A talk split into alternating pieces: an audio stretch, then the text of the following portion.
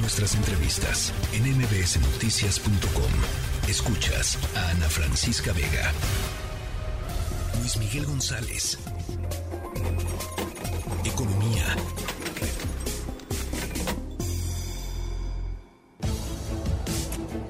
Bueno, hoy toca hablar sobre consumo, sobre la última cifra de consumo. Luis Miguel González, ¿cómo estás? Ana Francisca Vega, muy bien. ¿Y tú?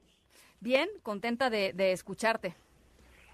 Pero para quienes nos están escuchando, empiezo con un dato que probablemente no sea muy, no, no sea como tan frecuente escuchar. El consumo privado en la economía mexicana equivale a dos tercios del PIB. No hay un renglón de actividad que tenga tanta importancia cuando vemos el pastel del PIB. Estamos hablando de inversión, estamos hablando de gasto público. Lo más importante en términos de peso es consumo privado. Por eso es muy relevante ver cómo está comportando. Y lo que nos están dando las cifras de noviembre y diciembre es que el consumo privado acumuló dos meses de comportamiento, digamos, en las zonas de ceros o negativos. ¿Qué nos dice esto? Hay que ponerlo en contexto.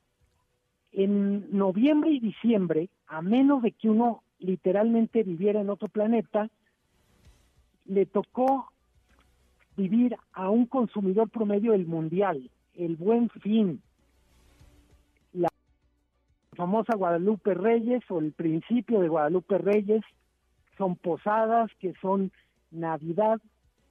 El que el consumo haya tenido un desempeño regular tirando a malo, en estos dos meses es sintomático de que algo está pasando.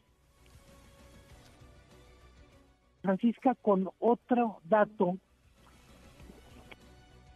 a lo largo de todo el año se han retirado dos mil millones de pesos mensuales de las Afores.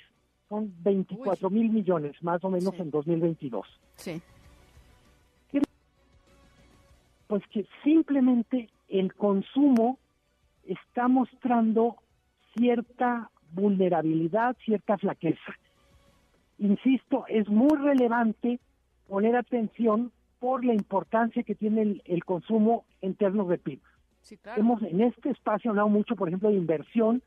La inversión es muy importante porque nos permite pensar en cómo va a ser la economía en el futuro. El consumo es literalmente el termómetro, el barómetro del presente o del pasado inmediato.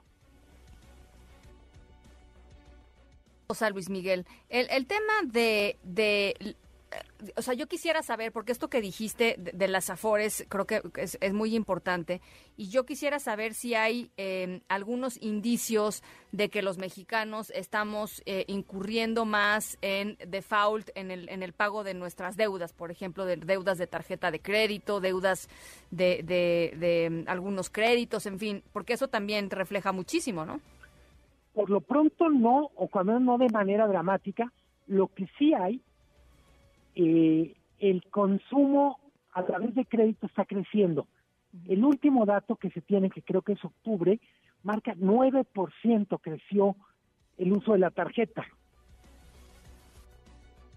Podría estar pasando que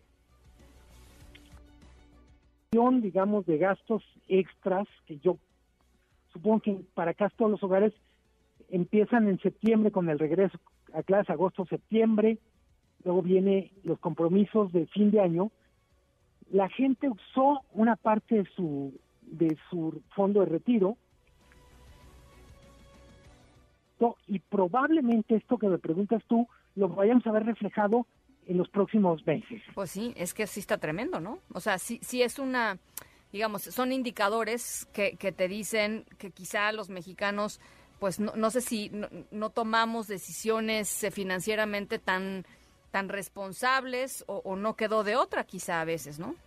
Totalmente. Y hay que recordar que esto se da en un año donde hubo muchísimas transferencias a través de remesas, a través de, de programas de gobierno. creo que mucho la explicación a Francisca habría que buscarle el mercado laboral. Eh, este informe de Oxfam dice la mitad de los trabajadores no tuvieron crecimiento de sus ingresos que igualar el de la inflación. Entonces, digo, están los trabajadores que mantienen el empleo, pero no le pueden seguir el ritmo del aumento de precios. Sí.